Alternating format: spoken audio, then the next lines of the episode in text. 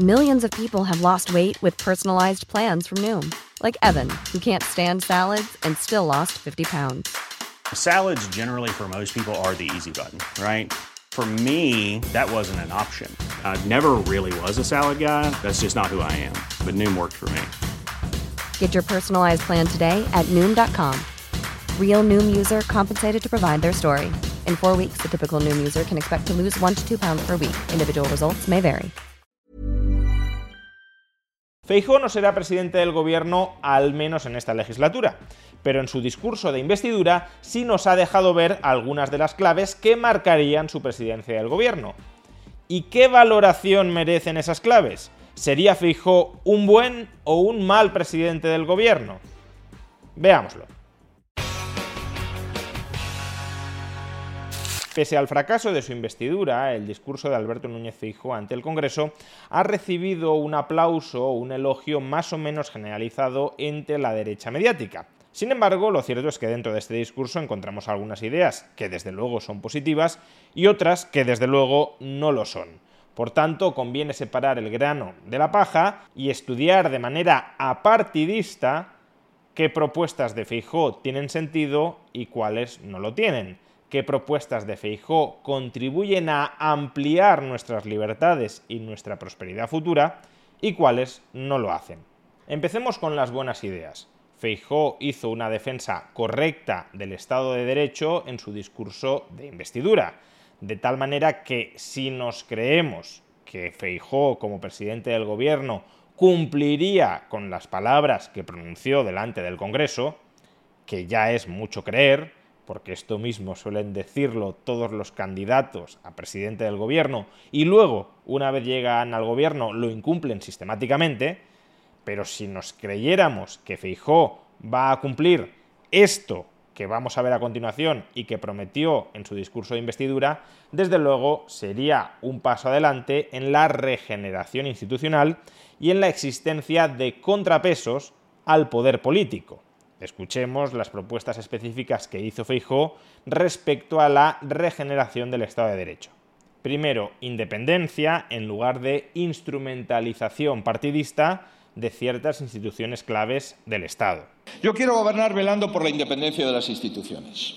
La Fiscalía, el FIS, el CNI no son el coto privado de nadie.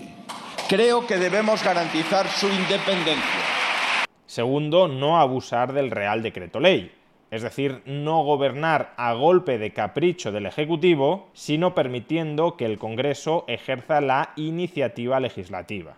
Quiero gobernar sin abusar del Real Decreto Ley. Creo que debemos devolver el protagonismo legislativo a las Cortes y utilizar la vía de urgencia solo para lo que no puede esperar, por ejemplo, la ley de los enfermos de ELA. Para eso sí deberíamos de utilizar el Real Decreto Ley. Tercero, independencia de los cuerpos y fuerzas de seguridad del Estado frente a la interferencia y de nuevo a la instrumentalización partidista de las mismas. Quiero gobernar sin laminar a nadie en las fuerzas y cuerpos de seguridad del Estado por razones discrecionales. Creo que debemos respetar su autoridad, poniendo al frente de la Dirección General de la Guardia Civil y de la Dirección General de la Policía a mandos profesionales. Y cuarto, respetar la separación de poderes, en especial con respecto al poder judicial. Quiero gobernar con contrapesos y, por supuesto, respetando la separación de poderes. Y por eso creo que debemos de darle a la justicia los efectivos que necesita. Unos mil jueces y magistrados extra en los próximos cinco años. Y, sobre todo, el normal funcionamiento y el crédito que ha visto erosionado en los últimos años. No comparto que se le llamen fachas con toga a los jueces por aplicar una ley mal hecha.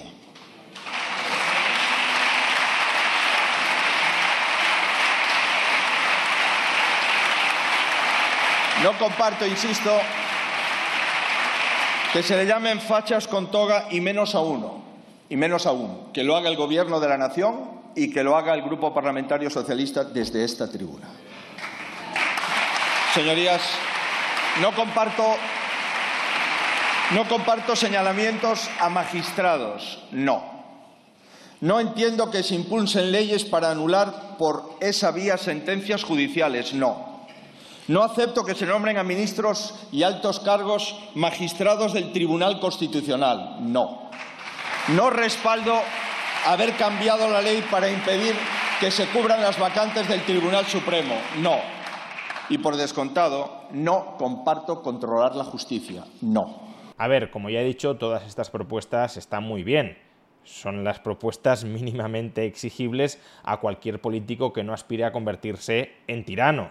Pero justamente por eso ningún candidato a la presidencia del gobierno va a dar un discurso de investidura diciendo yo voy a abusar del decreto ley, yo voy a controlar partidistamente los cuerpos y fuerzas de seguridad del Estado, yo voy a llenar de militantes las direcciones del CNI o del INE. O no digamos ya, yo voy a controlar la justicia y no voy a respetar la separación de poderes. Obviamente nadie va a decir eso.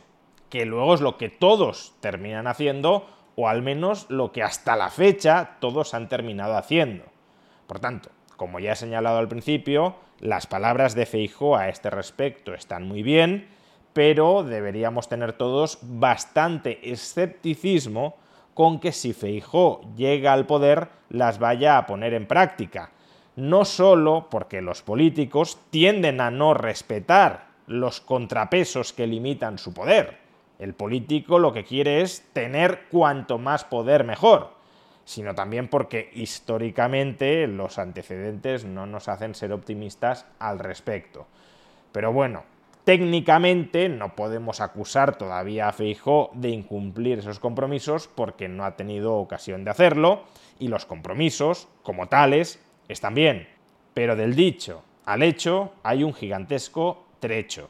Comentemos ahora otras ideas positivas de Fijo, en este caso respecto al impulso de la actividad económica y del dinamismo empresarial dentro de nuestra economía. Primero, desregulación y desburocratización como enfoque general. No es que Feijó entre al detalle de ningún sector que quiera desregular de raíz, y eso también debería llevarnos a ser prudentes, porque de hecho en otras muchas propuestas que hace lo que parece que plantea son más regulaciones, pero desde luego como planteamiento genérico sí defiende que el Estado ha de aprobar muchísimas menos leyes y que la diarrea legislativa, en la feliz expresión de Ángela Rodríguez Pam, que la diarrea legislativa del Estado ha de ser mucho menor. Pero además debemos de desarrollar un plan de facilidades administrativas. ¿Saben ustedes cuánto hemos legislado de media anualmente? ¿Cuántas normas se han publicado en el Boletín Oficial del Estado anualmente? 140.766 folios. Esto supone 385 páginas de nuevas normas cada día desde que el Partido Socialista y sus socios gobiernan España.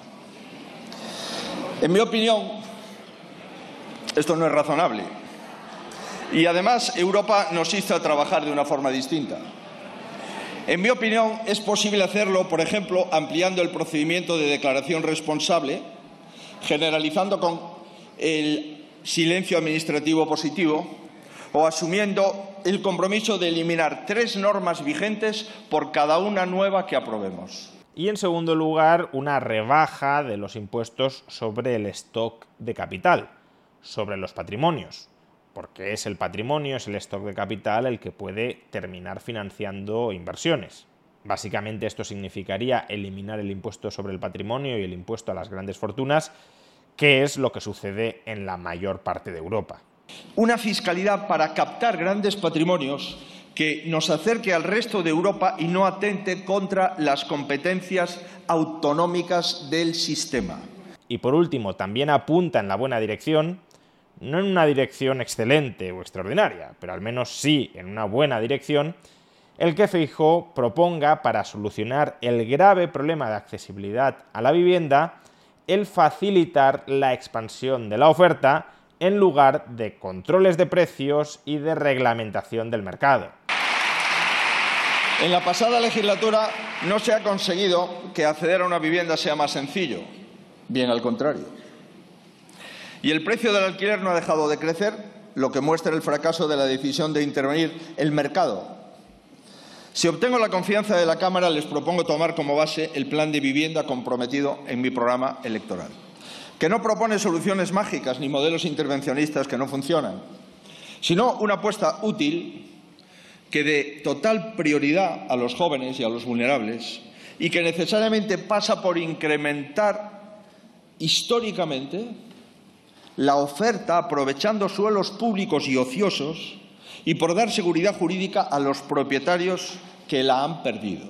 El enfoque general está bien, el problema de accesibilidad a la vivienda se soluciona con más vivienda allí donde falta vivienda, pero su plan para ampliar significativamente la oferta de vivienda es muy poco ambicioso. Básicamente se trata de movilizar suelo público ocioso. ¿Y qué pasa con el suelo privado que la ley considera no edificable?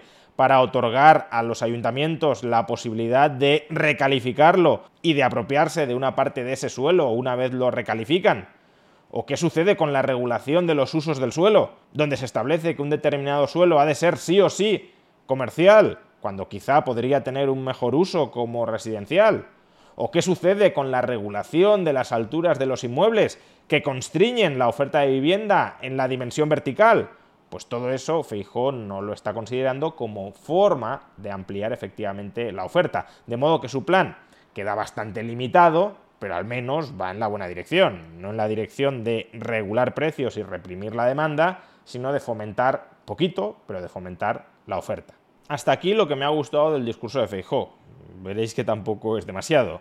Ahora vamos con otras propuestas discutibles o criticables y con otras malas o muy malas por ejemplo, otras propuestas en absoluto positivas para fomentar el dinamismo y la creación de empresas. En primer lugar, crear una oficina estatal, un nuevo chiringuito, para la selección de proyectos industriales de país y además crear un fondo de inversión público para financiar a determinadas startups y, claro, no financiar a otras. Señorías, propongo en primer lugar, crear una oficina de proyectos industriales estratégicos y un fondo de inversión para consolidar el crecimiento de las startups. Vamos a ver, lo que en todo caso tienes que hacer es facilitar y fomentar el desarrollo del mercado de capitales dentro de España, no del mercado de capitales para las grandes empresas, que ese ya existe y funciona razonablemente bien. Lo que falta en España y en la mayor parte de Europa, pero sobre todo en España, es un mercado de capitales para empresas de tamaño pequeño y mediano, es decir, para que las compañías se puedan financiar sin recurrir necesariamente a los bancos. Y esa es una asignatura pendiente de nuestro país, tanto por regulación cuanto por fiscalidad. Deja que sean los inversores privados los que decidan en qué empresas invierten y en qué empresas no invierten, los que se jueguen su dinero tomando una decisión u otra, ¿Qué sentido tiene que crees un fondo de inversión público con dinero del contribuyente para seleccionar tú o aquellos a los que nombres qué proyectos empresariales se tienen que promover y cuáles no se tienen que promover? Y los errores de inversión que cometa ese fondo de inversión público, ¿quién los paga? ¿El gestor o los contribuyentes? Pues obviamente lo pagarán los contribuyentes y eso genera un riesgo moral tremendo porque ni siquiera podemos dejar de financiar ese fondo, dado que lo financias con impuestos, que no puede terminar nada bien. Vea lo fundamental, el subdesarrollo del mercado de capitales en España, y no te quedes con la farándula, es decir, con la creación de un chiringuito dirigido por un político o por un profesional nombrado por la política que dispara con pólvora del rey, es decir, con el dinero del contribuyente. Segunda idea criticable, reducción temporal de las cotizaciones sociales a los empresarios.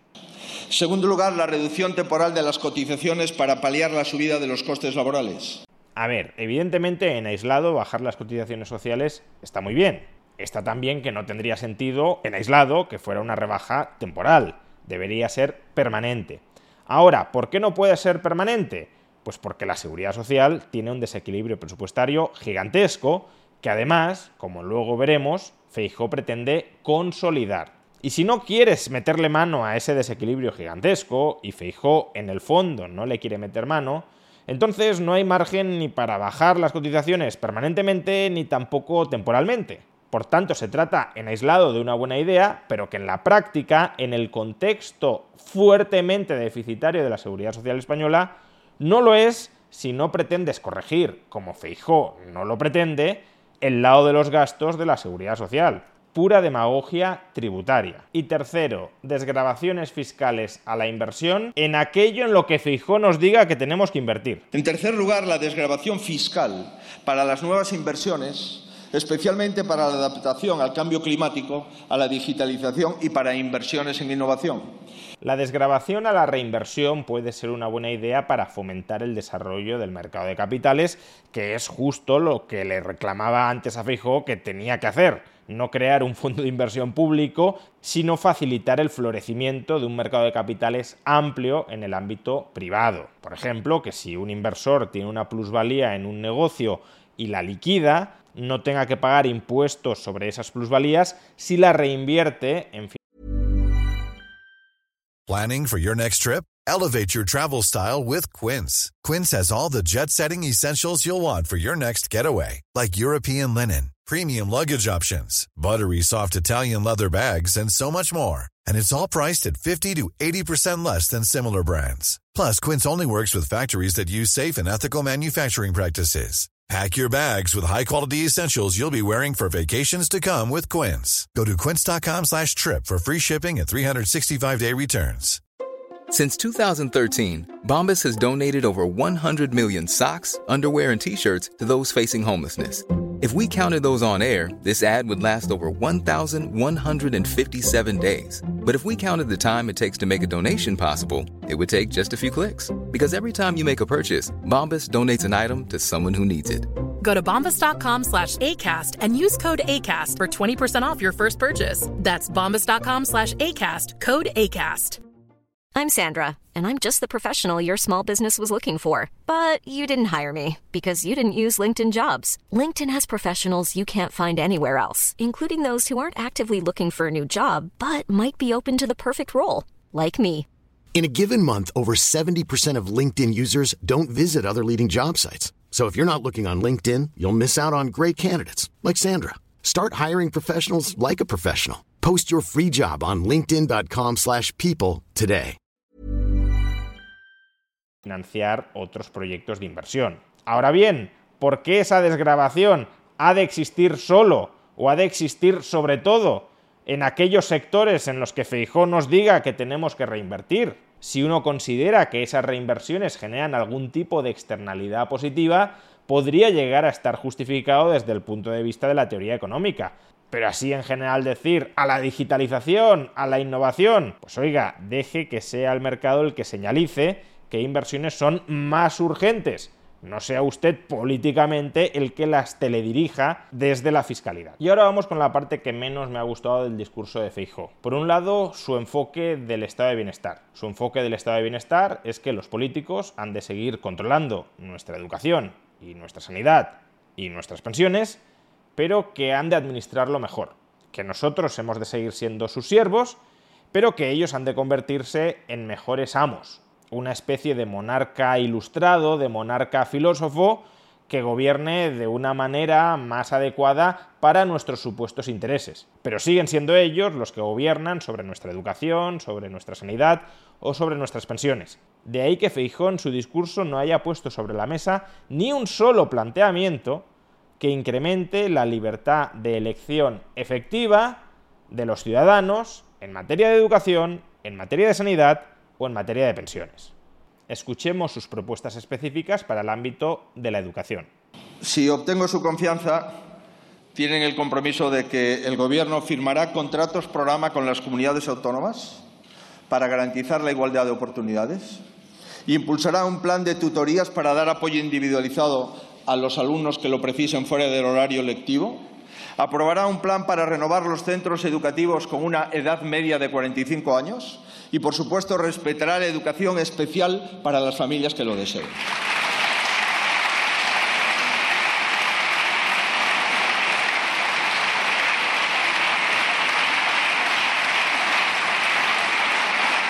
Y asumo, y asumo la garantía de que no habrá imposiciones ni adoctrinamientos en las aulas. Que la política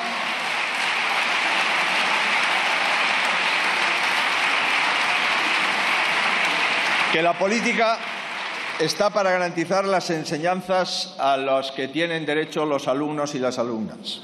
Y está para asegurar la libertad de las familias, para nada más, para nada más.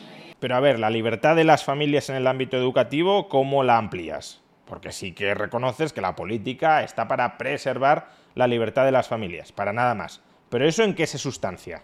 vas a desregular la educación para que pueda haber diversidad de programas educativos entre centros de enseñanza y que sean los padres los que escojan aquel centro de enseñanzas que más encaja con las necesidades formativas de sus hijos, vas a permitir que los padres que acuden a la educación privada dejen de sufragar al menos su parte del coste de la educación pública, aun cuando tengan que seguir sufragando vía impuestos el coste de la matrícula de las personas con menores recursos. Pero desde luego lo que no tiene ningún sentido es que los españoles paguen impuestos para costearse su coste en la escuela pública si prefieren ir a una escuela no pública que además no esté sometida a la planificación de contenidos por parte del Estado.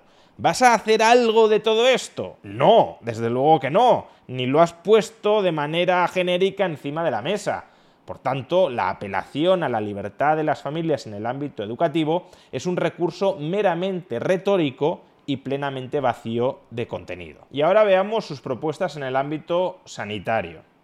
Es imprescindible acometer el debate en profundidad que se requiere para garantizar la sostenibilidad y la viabilidad del Sistema Nacional de Salud. Les garantizo que con cinco ministros en cinco años es imposible. Es imposible. Sobre todo, además, nombrando a ministros que no saben nada de sanidad. Es imposible.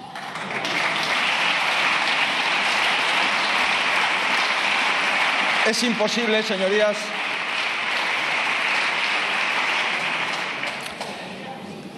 El peso sanitario es cada vez mayor en los presupuestos autonómicos, aunque la mayoría del Gobierno no lo sepa. Irá más por nuevos tratamientos que debemos de implementar de forma cada vez más personalizada y por la gran noticia del incremento de la esperanza media de vida de las mujeres y hombres españoles. Y además debemos de tener presente que en menos de diez años España contará con más de 13 millones mayores de 65 años, con lo cual incrementaremos la cronicidad, la pluripatología y el incremento de consumo de fármacos. Les planteo reunir a un verdadero comité de expertos, este que exista, para que los aborde de forma sosegada.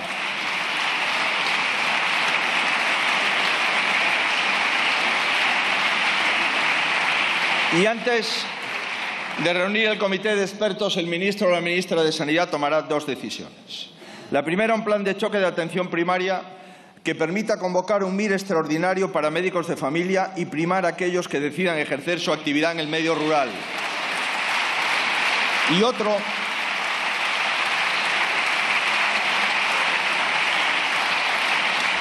y otro para dotar también de más médicos a la salud mental en la sanidad pública, centrándonos en la atención temprana. Ni las cifras de suicidio ni los consumos de ansiolíticos son razonables. Es evidente que esto no puede aplazarse ni un minuto más. ¿Han escuchado ustedes alguna propuesta para, de nuevo, ampliar la libertad efectiva de elección en el sector sanitario? para que el paciente pueda escoger si va a la sanidad pública o a la sanidad privada sin necesidad de pagar su plaza en la pública si está acudiendo a la privada? No estoy hablando de pagar la plaza a quienes no tienen recursos, sino al menos de no pagar tu plaza si no acudes a la sanidad pública. Pues no, de eso no han escuchado absolutamente nada. Por tanto, lo que pretende Fijó es mantener el sistema tal cual está, pero eso sí mejorando la gestión. O diciendo que va a mejorar la gestión, porque de nuevo esto es algo que dicen todos los políticos, vamos a ser más eficientes gestionando la sanidad pública, y luego la sanidad pública se sigue deteriorando, deteriorando y deteriorando, y sin permitir una desvinculación efectiva entre el usuario y la financiación de un servicio que no está empleando. Y por último, ¿qué propone Feijóo en materia de pensiones? Pues lo siguiente. El último gran pilar del Pacto por el Estado del Bienestar exige que miremos a nuestros mayores con respeto y a nuestros hijos con responsabilidad. Y eso implica huir de bulos. En primer lugar, que el PP nunca congeló las pensiones como hizo el Partido Socialista Obrero Español.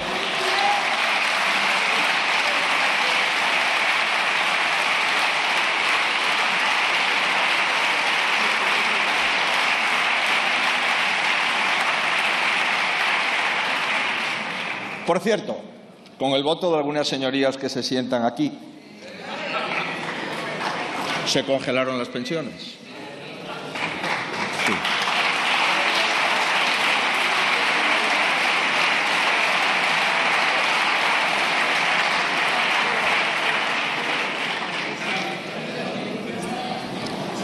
E implica, en segundo lugar, dejar fuera de la refriega política esta cuestión, que nunca debió de salir del acuerdo colectivo que teníamos consolidado y que conviene reactivar por el bien de los mayores, de las viudas de hoy y de las de mañana. Mi propuesta es devolver las pensiones al Pacto de Toledo.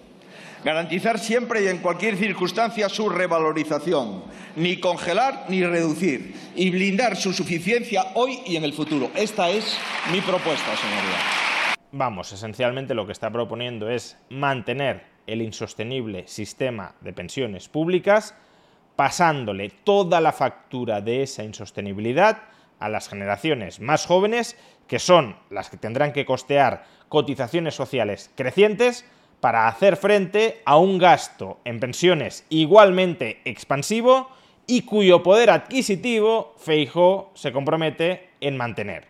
Pensionistas del sistema público absolutamente blindados jóvenes rehenes de este sistema de estafa intergeneracional y saqueados para mantener la estafa de este sistema. Y ya por último, para rematar, por un lado, mantener el impuesto a la banca para rescatar a los hipotecados a tipo variable. Acordar con las entidades que los recursos que destinan al impuesto de la banca se inyecten automáticamente a las familias que no pueden afrontar la subida hipotecaria y todos aquellos que cuando el Euribor estaba al 0% o por debajo del 0% en negativo, decidieron hipotecarse con una hipoteca a tipo fijo al 1,5 o al 2% o al 2,5%, pagando más de lo que habrían pagado con una hipoteca a tipo de interés variable, pero pagando más precisamente para no exponerse al riesgo de que subiera el Euribor y de que por tanto se encareciera la hipoteca a tipo de interés variable, a todos esos, ¿quién los rescata? A todos esos, ¿quién los compensa? Ahora creamos o mantenemos impuestos para subsidiar los comportamientos irresponsables. Es decir, que la gente no se haga cargo de las decisiones que toma ni de las consecuencias de las decisiones que ha tomado. Es que esto ni siquiera lo ha hecho el PSOE. El PSOE ha aprobado el impuesto a la banca, es verdad, pero no ha rescatado, al menos de momento, a los hipotecados a tipo variable. Pues bien, aquí el PP le pasa por la izquierda al PSOE, como también quiere pasarle Feijó por la izquierda al PSOE en materia de salario mínimo, es decir, en materia de prohibir a los trabajadores trabajar por debajo de un determinado salario marcado por ley. Feijó critica al gobierno de Pedro Sánchez por no haber subido suficientemente el salario mínimo interprofesional. Y aprobar en el seno del diálogo social, en el primer año de legislatura, un calendario de subida del salario mínimo interprofesional con criterios objetivos para alcanzar el 60% del salario medio, tal y como hemos comprometido con la Unión Europea. De nuevo con los fuegos de artificio. Si se quieren incrementar los salarios, y es muy razonable que nos marquemos como objetivo que los salarios aumenten, lo que es absolutamente imprescindible es fomentar el incremento de la productividad, es fomentar la creación y la competencia entre empresas. Con ese marco institucional consigues que los salarios crezcan de manera sostenida. Prohibiendo trabajar por debajo de un determinado umbral, puede que consigas subir algunos salarios, pero a costa probablemente de destruir empleo. Eso es lo que sucedió según el Banco de España, según la Fundación ISEAC en un informe que le encargó el propio Ministerio de Trabajo de Yolanda Díaz, eso es lo que sucedió según Banco de España, según ISEAC y según otros estudios independientes en el año 2019. Y Feijó lo que dice es, si no quieres caldo, dos tazas. En definitiva, el discurso de investidura de Feijó, su carta de presentación para aspirar a la presidencia del gobierno ha sido un discurso que ha contenido algunas buenas ideas, de aplicación bastante dudosa, porque son píos deseos generales a los que prácticamente se adscribe cualquier político que quiera engañar a los ciudadanos, pero en todo caso, buenas ideas sobre el papel, y también contiene malas ideas. Malas ideas que en el fondo lo único que hacen es reproducir, incluso amplificadamente, el sanchismo. Y este era el que venía a enterrar el sanchismo.